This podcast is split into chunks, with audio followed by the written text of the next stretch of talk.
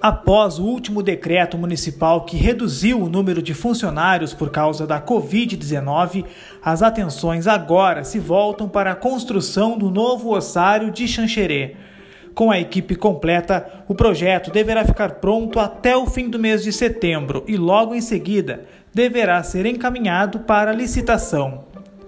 Nós estamos trabalhando para que o novo ossário de Xanxerê esteja pronto até o fim do ano ele vai funcionar junto ao cemitério municipal e será um local para realizar o recolhimento dos ossos, disse o secretário de Obras, Transportes e Serviços, Rivael Freschi. O novo ossário deverá contar com banheiro adaptado e com uma sala administrativa. O local deverá servir para ajudar a liberar espaço no cemitério, já que lá está com falta de locais para novas sepulturas.